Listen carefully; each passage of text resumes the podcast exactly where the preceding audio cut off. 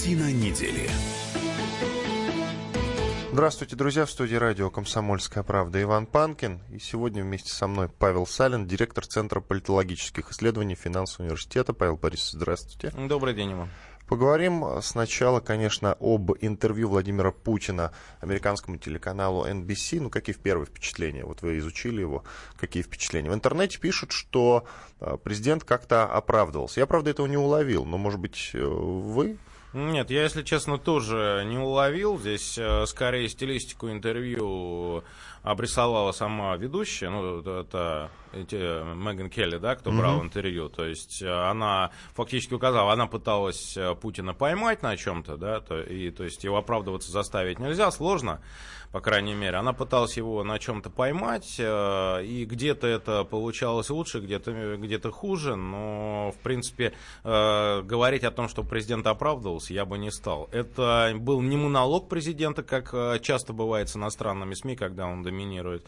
Это был такой достаточно острый диалог с не очень лояльным интервьюером, но оправданий там точно не было. Но это же хорошо, что интервьюер был не лоялен. Не, ну это замечательно, да, то нас все говорят, что у нас пресная, там, медиасфера, там, это все, все как бы по нотам расписано. Нет, вот в интервью было умеренно острым. Кстати, эта ведущая позже признала, что Владимир Путин очень умен. Это дословная mm-hmm. цитата. Его сложно на чем-либо поймать. Меня вот какой момент интересует. Смотрите, а, Владимир Путин легко дает интервью. Да кто угодно, хоть Кадыров, легко дает интервью иностранным СМИ. вообще мы достаточно открыты.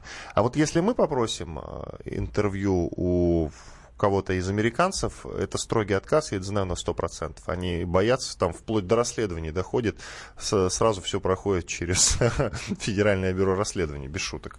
А, как вы считаете, почему Америка закрыта по отношению к России, а в России по отношению к Америке нет? А, вы говорите про комсомольскую правду или вообще про российские нет, СМИ? Нет, я про СМИ в целом говорю.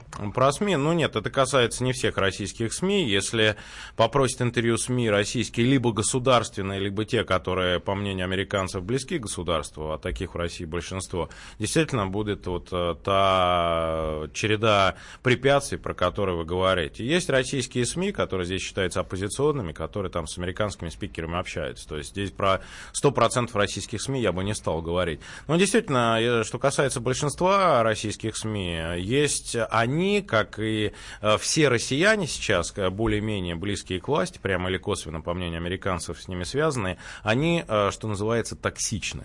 То есть отказ, он последует не из-за того, что там есть какие-то законодательные препоны и все прочее, а просто подумают, а зачем с этим связываться, потом, опять же, оправдываться перед, или там, по крайней мере, не оправдываться, а объясняться с их спецслужбами и все прочее, потому что в Америке роль спецслужб после 2001 года, она очень сильно возросла, там э, очень, э, сери, под, под очень серьезным прессингом и общество американское, и СМИ американские, там вот эта вот вся история с э, независимостью американских СМИ, по крайней мере, от э, государственной власти, она ушла в прошлое после 2001 года. А, а в России там, что, в принципе, нет такой достаточно массовой истерии, как в американском обществе, относительно американского вмешательства. У нас вот, если посмотреть, власть, она транслирует месседжи в общество о том, что американцы вмешиваются в выборы.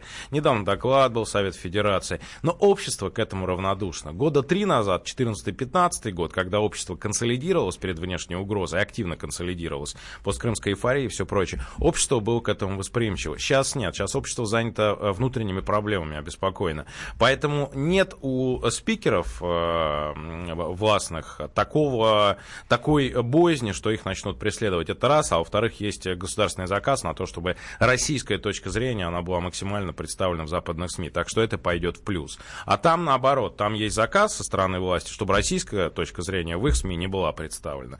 Поэтому любое общение с российскими СМИ, если они не ультраоппозиционные и стопроцентно гарантированно антивластные, это потенциальная проблема для любого спикера, даже если он официально с властью не связан, если он работает в каком-то университете, там все равно завязаны какие-то госконтракты и все прочее. Ну зачем? Это вот именно токсично. Не то чтобы 100% будут проблемы, но проблемы могут возникнуть. И зачем тогда с этим связываться?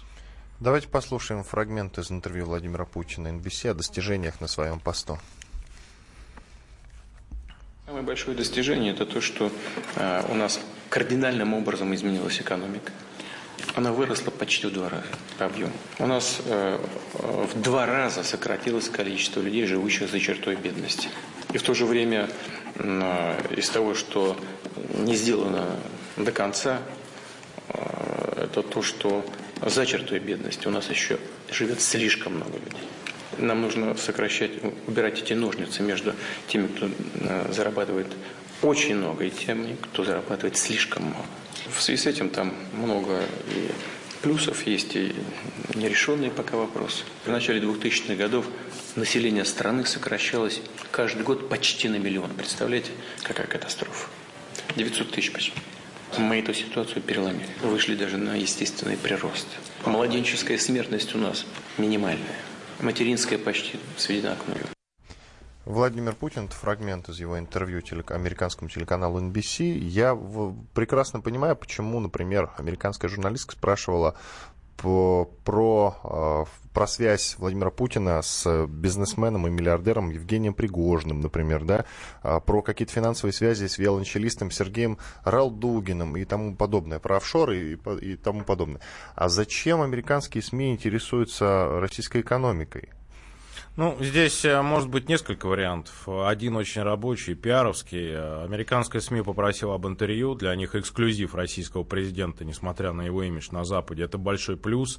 Это эфир, это рейтинг. И, э, возможно, были просьбы в обмен на согласие дать интервью с э, российской стороны, там, затронуть какие-то темы. Не то, чтобы вопросы писались, да, понятное дело. Затронуть какие-то темы, это во-первых. А во-вторых, американцам интересно, но этим, конечно, не общество американцев, американскому интересно, там, а специалистам. Американцам интересно, как складывается внутри России ситуация, насколько а, лояльно население относится к власти, где слабые точки. Американские дипломаты ездят по России, они активно этим интересуются, ищут там щелочки, в которые можно залезть. И что касается пресс-секретаря Владимира Путина Дмитрия Пескова, Владимир Владимирович сказал, что иногда Песков э, несет пургу, и он даже не знает, кто ему это поручил. Он смотрит, говорит, телевизор Владимир Путин. Я смотрю телевизор, вижу там Песков иногда такую пургу несет. Кто ему это поручил, непонятно. Как вы считаете, в связи с чем Владимир Путин вдруг наехал на своего собственного пресс-секретаря? Я бы здесь э, каких-либо теорий заговора не стал Просто выстраивать. Что... Нет, не то чтобы шутка, не стал бы выстраивать теории заговора, а то там уже некоторые коллеги начали рассуждать, когда там Пескову в отставку отправить. Ну, ничего подобного. Это отчасти шутка. Помните, несколько лет назад там что-то Путин так полу недовольно сказал, ну что здесь Мутко намутил. Это было еще уже после провальной Олимпиады 2010 года, но перед ухудшением отношений с Западом 2014 года. Вроде так сказал, когда он там в отношении какого-то чиновника более мелкого говорит, ну это все однозначно отставка. А что здесь Мутко намутил? Ну ничего не последовало, просто есть ближний круг президента, да, которому он может даже публично позволить относиться, так скажем, ну, по-дружески, по-небратски. То есть, с одной стороны, это определенный дружеский укол, а с другой стороны, ну, это работа любого пресс-секретаря, секретаря. Просто власть, она всегда играет со многих рук, с нескольких рук, со многих рук. То есть э, пресс-секретарь э, может сказать одно, и это будет полуофициальная точка зрения, а потом ситуация изменится, официальная точка зрения будет озвучена другая. И можно будет сказать, что пресс-секретарь взял на себя лишнего. И президент об этом неоднократно говорил. Вот смотрите, пожалуйста, интервью. То есть э, здесь ничего такого глобального нет. Ну и говорить о том, что это был какой-то такой порыв, чистой воды порыв искренности, нет.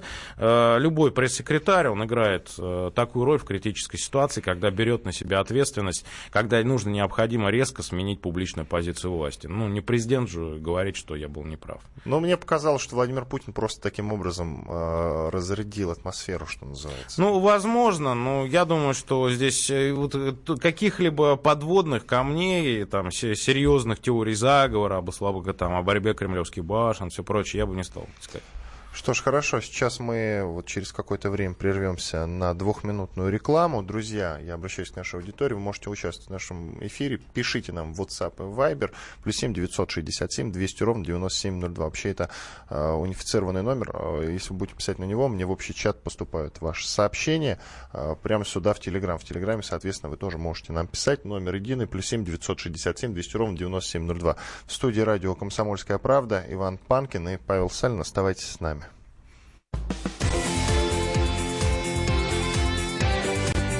Картина недели. можно бесконечно смотреть на три вещи. Горящий огонь, бегущую воду и телевизор. А телевидение можно еще и бесконечно слушать в нашем эфире. Потому что ведущие Егор Арефьев и Сергей Ефимов просто огонь. И никакой воды. Только главное, что стоит посмотреть, а чего лучше никогда не видеть. Программу «Глядя в телевизор» слушайте по средам с 8 вечера по московскому времени.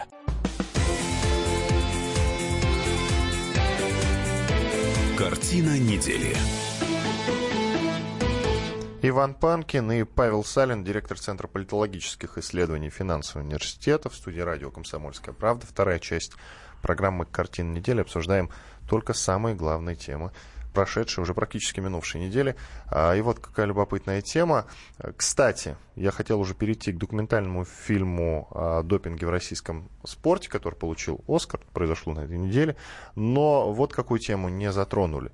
А, депутаты КНР Китая, то бишь, разрешили Си Цзиньпиню руководить страной дольше двух сроков, то есть фактически получается, переписали Конституцию. Но по факту переписали, внесли поправки. Угу. Как вы к этому относитесь? Смотрите, ведь э, тот любопытный момент, а как на это посмотрит Америка, действительно, да и вообще западный мир. Ну, вы спросили, как я отношусь. Я не гражданин КНР, поэтому у меня личного нет, отношения тут, к этому нет. А если, да, если брать политологический анализ, ну, ясно, что Китай сейчас а, понимает, что внешние вызовы будут нарастать. Там раньше он себя достаточно уверенно чувствовал, потому что а, там экономическая ситуация была примерно как в России в нулевые годы, только природа этого экономического чуда была другая. У России высокие цены на нефть, у Китая там экономическая модель, переток населения из деревни в город. Сейчас эта экономическая модель проходит через серьезные трудности, и мы э, в силу того, что китайская статистика крайне непрозрачна, мы очень многого там не знаем, что происходит но те э, наши соотечественники, которые живут там, они на будущее китайской экономики смотрят не то что пессимистично, но со скепсисом. То есть там ситуация, стабильность внутрисоциальная, а вслед за ней внутриполитическая, она будет подвергаться испытаниям. Соответственно, возрастает роль внешнего фактора. Для того, чтобы сохранять стабильность политсистемы, необходимо ее консолидировать, в том числе и отказаться от э, тех элементов, которые э, там были э, в плюсе, точнее, с, играли позитивную роль, когда Китай был на экономическом подъеме, то есть с э, конца 80-х годов по настоящее время. Фактически нынешнее китайское руководство, оно готовится консолидировать э, политическую систему, оно готовится к тому, что будет расти внутренняя нестабильность, и внешние игроки будут пытаться сыграть на этой внутренней нестабильности. Ну, прежде всего, Соединенные Штаты, они открыто провозглашают э, Китай своим главным конкурентом и оппонентом. Непонятно, кого они больше боятся, Россию или Китай. Ну, я думаю, что... Что значит бояться? Они... Да в прямом смысле. Стратегически, конечно, Китай. Потому что у Китая вес и перспективы, конечно, побольше, чем у России. Поэтому они а, стратегически, Трамп это провозгласил, а если была Хиллари Клинтон президентом, было бы то же самое, просто немножко другая стилистика, ну, немного другие акценты. А, там а, Трамп провозгласил Китай основным конкурентом и оппонентом Соединенных Штатов в мире. Там у них сложная ситуация. Во время предвыборной гонки он и говорил, предвыборной гонки сейчас этом, на уровне да. стратегических документов, там, с одной стороны, они предлагают Китаю G2 сделать, и до сих пор предлагают большую двойку, которая будет будет управлять миром. С другой стороны, ну, это сложные у них отношения, они очень сильно взаимозависимы.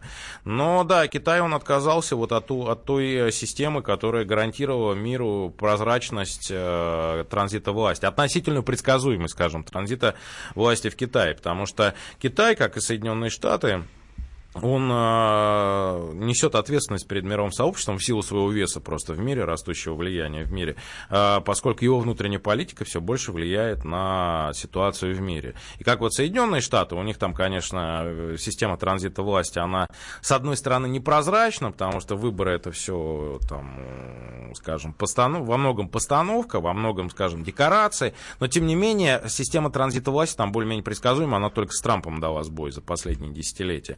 В Китае, вот благодаря этому, этим ограничениям, тоже система транзита власти, она была предсказуема. То есть она гарантировала от резких движений влево-вправо, потому что тот, кто занимал высший пост в государстве, там два высших поста в государстве, он в течение своего первого срока сдерживался командой своего предшественника. И вот это вот через полосица она помогала гарантировать стабильность. Сейчас этого, скорее всего, не будет. Реформа только началась. Это первая мера, первый шаг. Там будет еще, там новый орган создан очень серьезный а, по борьбе с коррупцией. А фактически это инструмент будет личной власти китайского руководства. А, но вот э, власть Китая, она становится более жесткой, более персонализированной, а от этого менее предсказуемой. И здесь для России кроется серьезный риск, потому что персоналистский режим, он всегда менее предсказуем. Колебания в отношениях с ним всегда могут быть гораздо больше, чем у режима, который э, стоит на институтах, которые трудно, скажем, поколебать, в том числе и благодаря каким-то внешнеполитическим вызовам. Ну а если коротко, это вообще тревожный звоночек, что Си Цзиньпинь берет и фактически переписывает Конституцию. Ну ладно, одобрили поправки там эти депутаты. Но вот для России и конкретно для западного мира, это угроза или нет? Это как-то тревожно или нет? В целом это тревожно, повторюсь, потому что любой персоналистский режим, он гораздо менее предсказуем. Вот посмотри, как у нас в Турции отношения развиваются.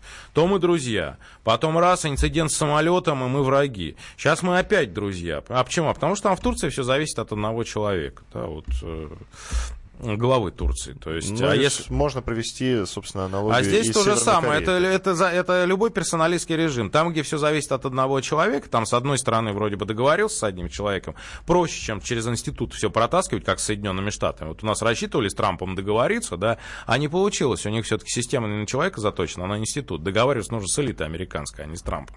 Ну, плюс вот. еще и Трампа просто не приняли. А, ну, не приняли, там просто он должен соответствовать, американский президент всегда должен соответствовать соответствовать запросу элит. А он Трамп не соответствует. Но у него не получилось. Это отдельная тема Трампа отношения американских элит.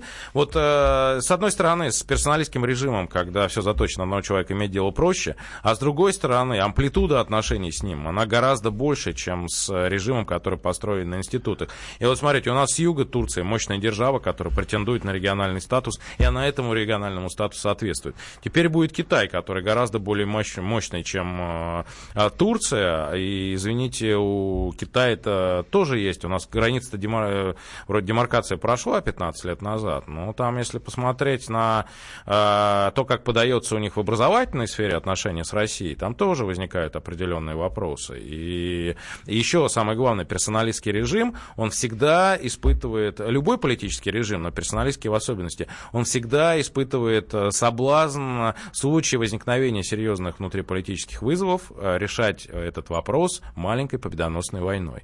А, там, вот, в, Ту, в Турции это происходит, ну, Турции там она направлена, ее экспансия на юг. А, а вот что будет с Китаем, сейчас можно только гадать. Там, как этот процесс пойдет, ну, судя по всему, не встретит нынешнее китайское руководство препятствий, и что, а Китай это такая масштабная держава, и с военной точки зрения он через лет 10 э, будет сопоставим с Россией по обычным вооружениям, по крайней мере, а может быть и раньше.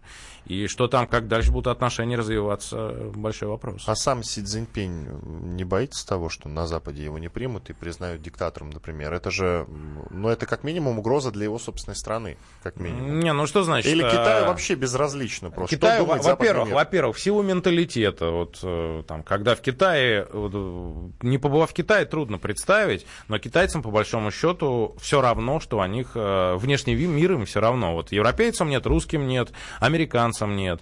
А китайцам все равно, это у них особенность менталитета. У них, они существуют тысячелетия, да, и вот у них, для них не то, что Америка молодая, которая там несколько столетий существует, для них Россия молодая, которая тысячелетняя история, потому что китайцы, у них э, история длится много-много тысяч лет. Это во-первых. А во-вторых, извините, ну, диктатором можно признать, там был Каддафи, который, с одной стороны, там вроде бросал вызов Западу, а с другой стороны, деньги у него где были? В западных банках. Вот. Можно было Чавеса признать диктатором, который тоже бросал вызов Америке, но, извините, та же нефть, э, за счет экспорта которой держалась вся венесуэльская экономика, она в Штаты шла. И денежки во многом тоже были в Штатах. Не лично Чавеса, а венесуэльского бюджета. Таких можно признать, они зависят. А как ты Китай с его экономикой признаешь, когда не ясно, кто кому больше нужен? Китай, как экономическая единица Соединенным Штатам, или США Китаю? Так что нет, здесь э, как бы практика двойных, тройных стандартов, и Китай входит в высшую лигу. И э, там, даже если будет какая-то риторика подобная э, Соединенных Штатов по отношению к китайским властям, политика США по отношению к китайским властям не будет такой же, как она была по отношению к Каддафи, к Чавесу, там, или даже, может быть, э, будет к э, турецким властям нынешним. И это направление, китайский социализм с китайской спецификой продолжает работать, да, я так понимаю? Что, что вы имеете в виду? Именно у Китая. Вот он продолжает гнуть свою линию, и она, получается, работает. Ну, Социализм во, во, внешнем, специ... во внешней политике или во внутренней? И во внутренней, и во внешней. Нет, во внутренней политике-то как раз эта модель перестает работать. Там не то чтобы кризис, да, но назревает очень серьезный кризисный элемент. Именно поэтому э, элита китайская позволяет Си Цзиньпину консолидировать в своих руках власть. Элита понимает, что стабильность внутриполитическая, она будет подвергаться испытаниям. И не из-за внешнего фактора в первую очередь, а из-за фактора внутреннего, потому что тот экономический рост, э, через, там, сумасшедший, который был последние 15 лет в Китае, даже 25, он заканчивается. Там кризис экономической модели на лицо. И люди будут все менее довольны. Для этого, а для того, чтобы не было бунта, необходим жесткий политический режим. И Си Цзиньпинь сейчас к этому жесткому режиму постепенно переходит. Ну что ж, сейчас уже совсем скоро будет четырехминутный перерыв. Прервемся на полезную рекламу и хорошие новости. Я сейчас объявлю номер нашего WhatsApp, Viber, Telegram. Номер единый, плюс 7 967 200 ровно 9702. Плюс 7 967 200 ровно 9702. Пишите чуть позже, я просмотрю и самые интересные сообщения обязательно озвучу. И наш эксперт на них постарается ответить. Э, обязательно мы, конечно, сейчас после перерыва поговорим про фильм «Икар», который снял, снял американский велогольщик-любитель любитель Брайан Фогель о российском допинге. Оставайтесь с нами. Картина недели. Здравствуйте, я Наталья Поклонская. Слушайте мой радиоблог на волнах «Комсомольская правда». Программу «Взгляд Поклонской» слушайте по вторникам с 17.45 по московскому времени.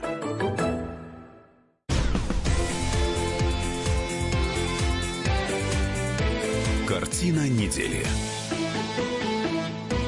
В студии радио «Комсомольская правда» по-прежнему Иван Панкин и Павел Салин, директор Центра политологических исследований Финансового университета. Павел Борисович, ну, давайте продолжим. Мы обещали, анонсировали. Давайте поговорим про документальный фильм о допинге в российском спорте, который получил Оскар снял этот фильм, который называется «Икар», американский велогонщик-любитель Брайан Фогель, и картина рассказывает о том, как этот самый Фогель решил детально разобраться в системах допинга. Он обратился за помощью к известному российскому специалисту Роченкову, ну, Роченкову, но известным этот специалист раскрученным, совсем, да, раскрученным на Западе.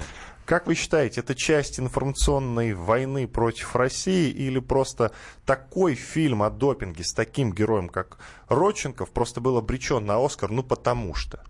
Ну, во-первых, хотел бы сделать официальное заявление. Я Пастернака не читал, но осуждаю. Да никто пока ну, не посмотрел. Ничего страшного. Э, я, ну, шутка, конечно, но в каждой шутке, сами понимаете. А, что касается данного фильма, да, действительно, он был обречен на успех. Э, а, но я не считаю, что он является частью антироссийской информационной кампании в том понимании, в котором внутри России в это вкладывают э, смысл.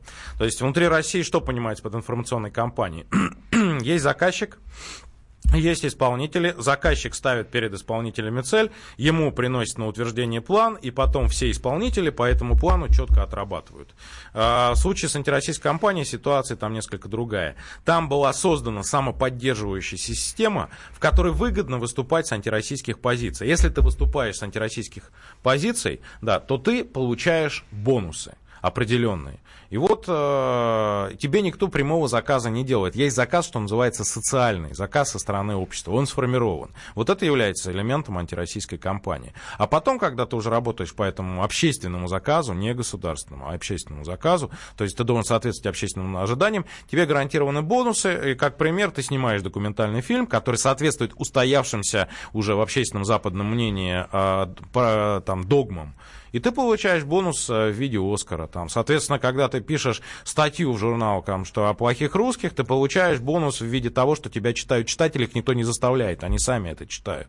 А если ты напишешь, что русские плохие, то тебя не поймут. Тебя могут, не могут осуждать, могут, точнее, не осудить, скорее всего, не осудят. Но твою статью просто никто не будет читать, потому что читатель ее не поймет. Вот а, в, этом момент. То есть это не элемент антизап... антироссийской, точнее, кампании, вот как мы в России привыкли понимать э, с нашей традицией жесткого администрирования, все держать и не пущать. Но в западном понимании, да, это элемент э, антироссийской кампании, но это уже элемент созданной самоподдерживающейся системой, то есть э, создан общественный запрос, ему необходимо соответствовать. Снимать такие фильмы, писать такие статьи и выискивать информповоды, которые соответствуют уже такому анти, а, западному антироссийскому настрою, потому что эти информповоды, они станут сразу горячими, на них общество будет клевать. Ну, и это тогда подтверждает статью авторитетного достаточно американского издания New York Times. Там написали, что Россия пытается повлиять на результаты голосования Американской Академии киноискусства, которая определяет победителей престижной премии Оскара. Штука в том, что, например, э, Москва, пишут в статье, пытается предотвратить завоевание Оскара двумя документальными фильмами, которые ей не нравятся.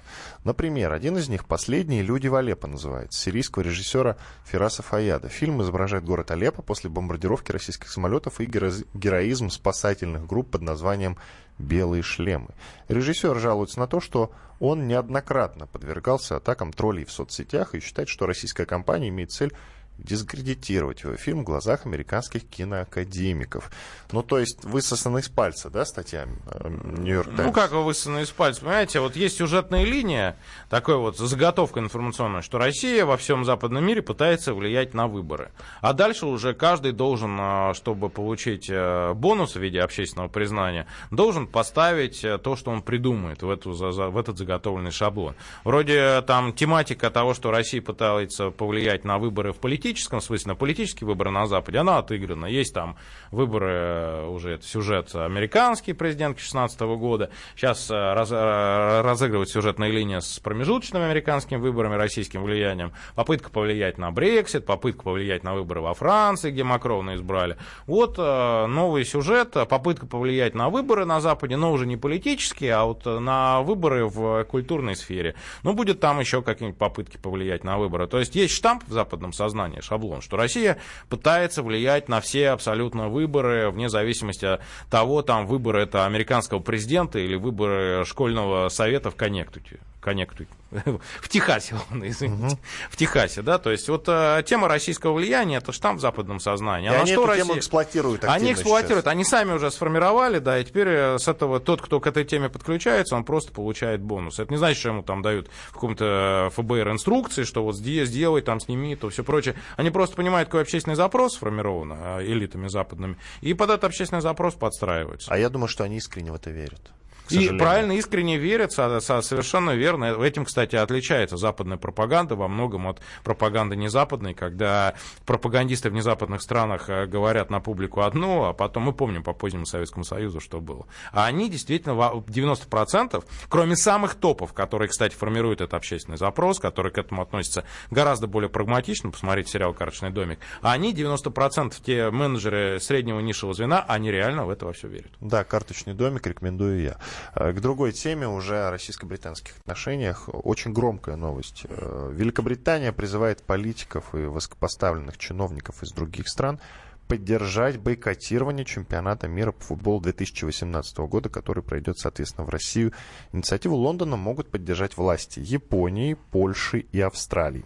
Более того, эти страны не исключают отказ от участия в чемпионате своих сборных команд, если выяснится, что в деле об отравлении экс-сотрудника ГРУ Сергея Скрипаля и его дочери имеется российский след. Действительно, не так давно появилась новость о том, что а, вот этот бывший разведчик Сергей Скрипаль Э, его вместе с дочерью отравили, их э, без сознания где-то нашли, отправили в больницу. Сейчас они находятся в больнице, насколько я знаю, но, по-моему, все с ними в порядке, более-менее. То есть их состояние стабильное. Вот. И в этом уже британские спецслужбы ищут активно вот этот так называемый пресловутый российский след. Ну тут э, сначала давайте начнем. Как вы считаете, есть ли какой-то российский след или его опять-таки выдумывают?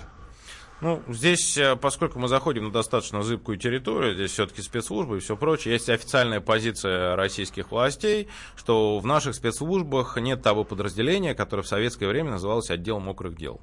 Да, но мы знаем по практике, что официально это подразделение, если брать советскую практику, оно было ликвидировано, по-моему, в каких 60-х годах, а существовало там точно, мы знаем, где-то до, почти до распада СССР. Поэтому здесь можно только строить предположения, э, но то, что с точки зрения российских властей господин Скрипаль является, во-первых, предателем, да, он давал присягу, он ее нарушил, он не просто гражданский, которого осудили по статье государственной измены, которая там достаточно широко можно трактовать, там пообщался с иностранцем, и тебе тебя чисто гипотетически можно засудить. Здесь все четко. Ты давал присягу, ты передавал сведения, на которых стоял гриф. Это сто процентов измена, это сто процентов предательство, потому что ты был не просто гражданин, ты был военнослужащий, давал присягу.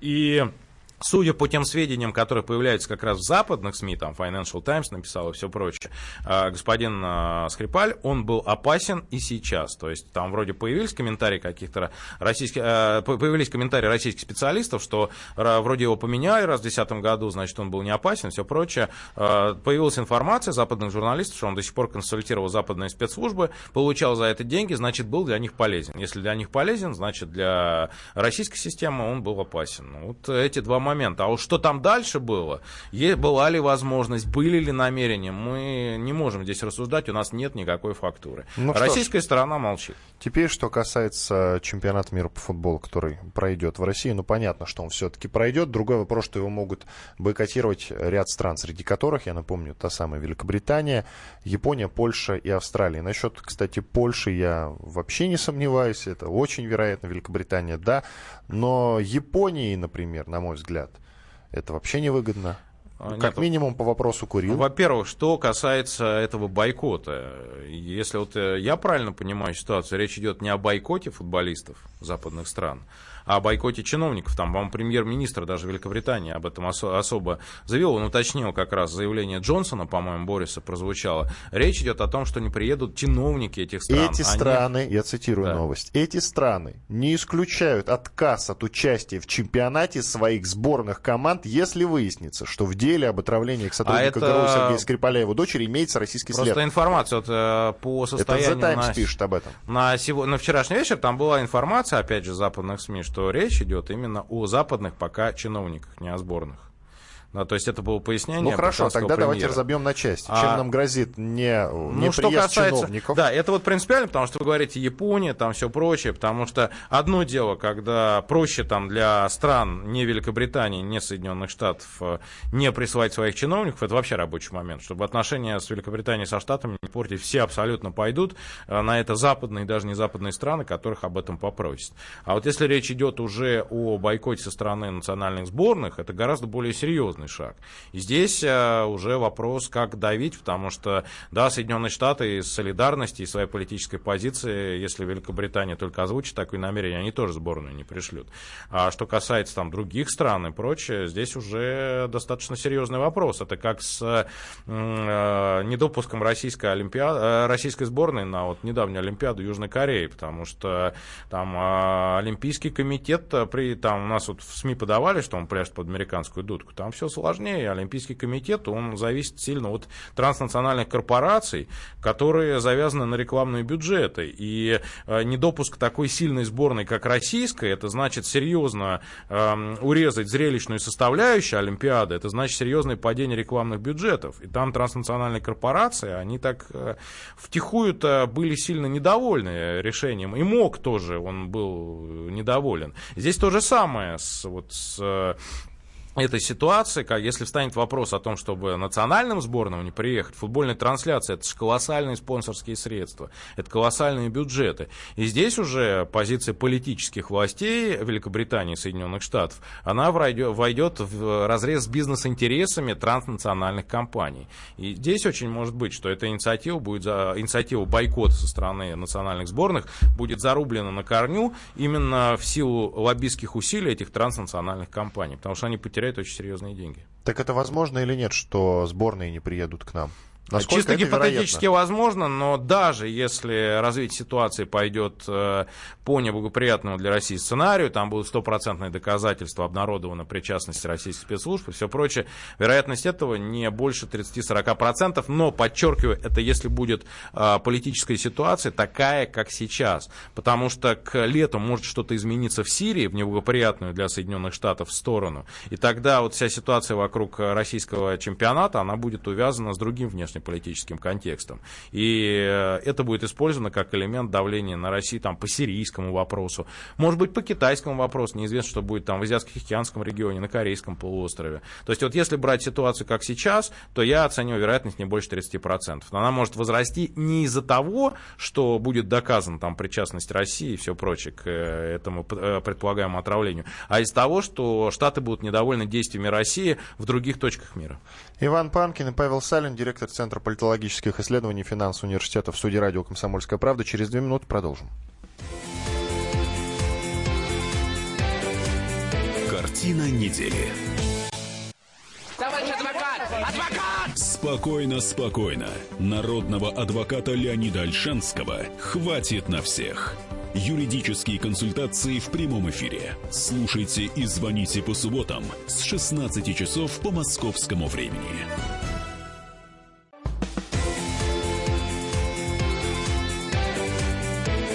Картина недели.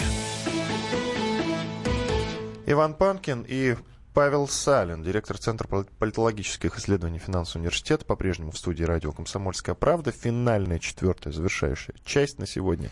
Э, Еще коротко о российско-британских отношениях. Отношениях хочу договорить. Вот мы закончили о том, что, возможно, э, сборные Великобритании, Японии, Австралии, Польши могут не приехать в Россию на чемпионат мира. Э, Или чиновники от этих стран могут не приехать. Ну, подумаешь. Тут другой момент. Почему так ухудшаются сильно просто семимильными шагами, хотя казалось бы, что дальше некуда, но продолжают ухудшаться российско-британские отношения. Это просто Лавров с Борисом Джонсоном не может договориться или, ну, в чем дело, как вы считаете? Не, ну здесь элементы личной химии, конечно, и то, что называется, не сложилось личной химии, есть элемент личных отношений. И господин э, Джонсон, он все-таки политик э, такой внутреннего разлива. На международной арене он все-таки не кадровый дипломат, э, хотя сейчас эпоха дилетантов, в том числе и международной политике, наступает. Эпоха популистов. Он такой международный политик популист. Лавров кадровый дипломат, он привык иметь дело с кадровыми дипломатами. Господин Джонсон все-таки он массовый политик, он привык работать на публику, это немножко другое, это первое. А второе, все-таки, извините, сейчас россиян очень сильно поджимают в Лондоне по разным направлениям. Это тоже влияет на двусторонние отношения. Об этом не говорят, но это тоже очень негативный фактор. Лондонград сейчас очень сильно недоволен, а позиции Лондонграда в России остаются достаточно сильными. Ну что ж, спасибо. Теперь к другой теме. Уже к нашим личным э, делам переходим. Тут от Ксении Собчак целый ворох новостей. Ну, во-первых, Ксения Собчак намерена объявить о создании своей политической партии. Стало известно об этом на этой неделе, в самом начале. Но 15 числа, 15 марта, она конкретно объявит, создает она свою политическую партию, как она будет называться или не создает свою политическую партию, и она никак не будет называться. Тут еще интересный момент. На этой неделе Собчак просила у Украины разрешение посетить Крым. На официальном уровне направил то письмо. А давайте послушаем, что сказала Ксения Собчак. Я уже направила письмо, мы сейчас ждем ответа в посольство Украины. Если мне, я, если поеду в Крым, то только через украинскую территорию. Я считаю, что это правильно будет. Если я получу разрешение на этот въезд через территорию Украины, то я поеду туда. Это была Ксения Собчак, кандидат в президенты России, которая отправила письмо, э, спрашивала разрешение посетить Крым. Письмо она отправила в посольство Украины, соответственно, э, на Украину.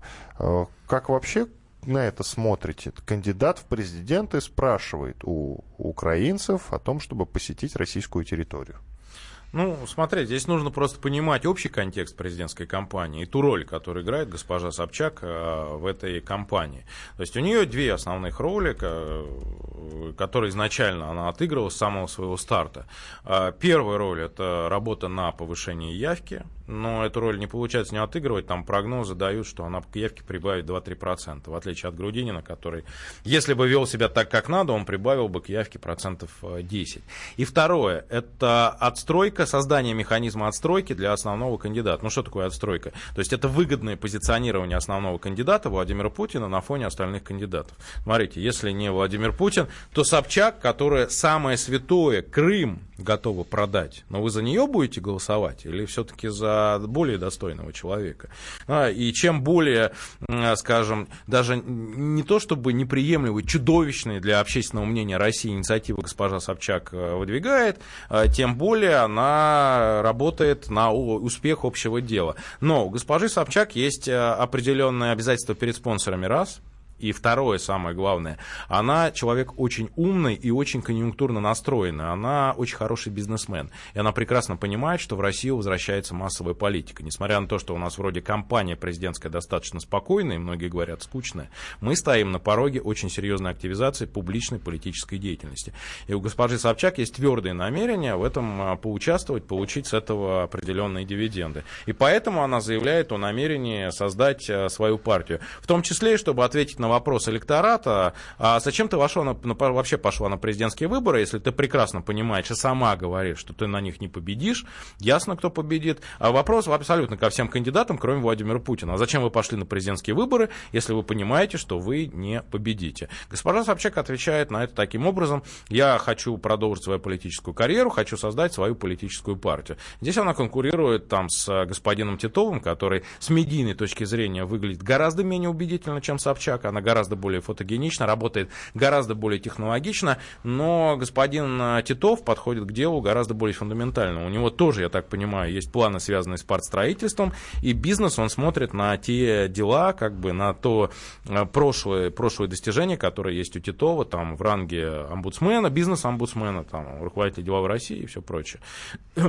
То есть здесь она конкурирует уже с э, господином Титовым, пытается конкурировать. В Крыму Собчак в итоге не была, разрешения она, соответственно, не получила, зато она попала в базу миротворец, сайта миротворец. Самое вот. главное, она получила publicity publicity в России. Про нее говорят и пишут, в том числе и мы с вами говорим. А это То основ... есть она занимается сейчас тем, что создает прецеденты. Компания, просто. компания Собчак, новостная. это чистой воды медийная новостная компания. Создание максимального количества информповодов. Подача исков к снятию Владимира Путина, просьбы там к украинским властям въехать, э, разреши... дать разрешение на въезд в Крым, э, прочие заявления, там вода в Жириновского и все прочее. Чистой воды медийные новости. И вот еще, кстати, про новости. Есть такой известный достаточно журналист Антон Красовский, он является советником Ксении Собчак, среди прочего. Я думал, что он член или даже глава предвыборного штаба Собчак, но вот я понял, что он членом не является, он э, именно советник. Так вот, он э, в эфире «Эхо Москвы» радиостанция наговорил много всего интересного. У него достаточно длинная такая речь. Сейчас я предлагаю послушать, там на две минуты. Обычно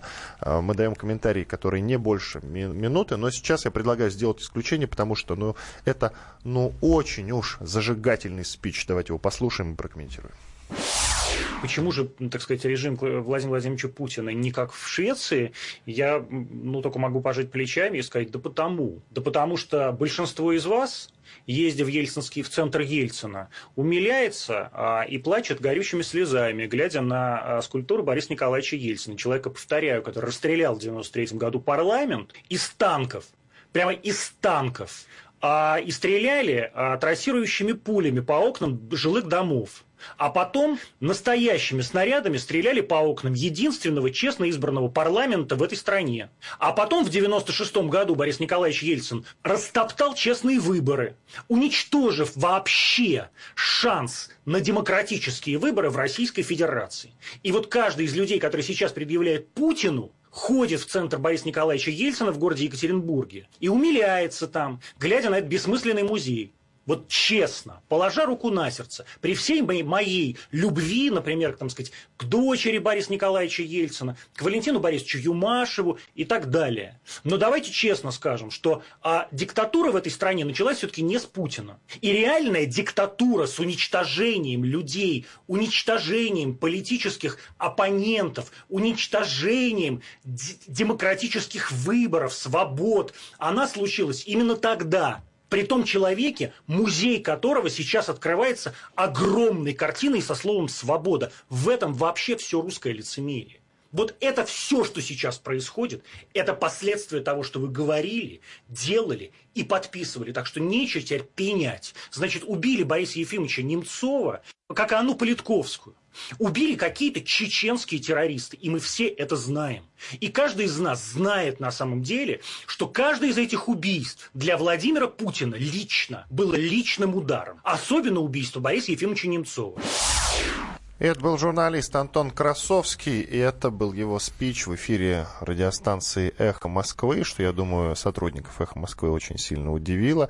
Ну вот мы с вами говорили о создании прецедентов э, Ксении Собчак, вот ее советник, смотрите, какой прецедент создал. Ну, как да, вы считаете, он верит в свои слова собственные? Вот, э, знаете, большой у меня вопрос, э, большая для меня была неожиданность, что господин Красовский, он повторяет, делает такие заявления, которые лично я там, допустим, не в такой резкой форме, но последние 10 лет э, говорю, там, когда как Ну, от господина э, Красовского ну, от него я точно, я точно не ожидал, да, потому что понятное дело, что либералы после октября 93 -го года в России не имеют права там говорить о свободе слова, там, и о неприменимости насилия и все прочее, но от господина Красовского я не ожидал. И, честно говоря, вот у меня нет ответа на вопрос, искренен он или нет. Если он искренен, но это говорит о том, что у нас э, либералы разлива 90-х годов кардинально пересмотрели свою э, свое историческое наследие. Я бы, кстати, но мне сдается, его не относил бы. Ну, он, к, да, к но, но мне сдается, мне сдается, да.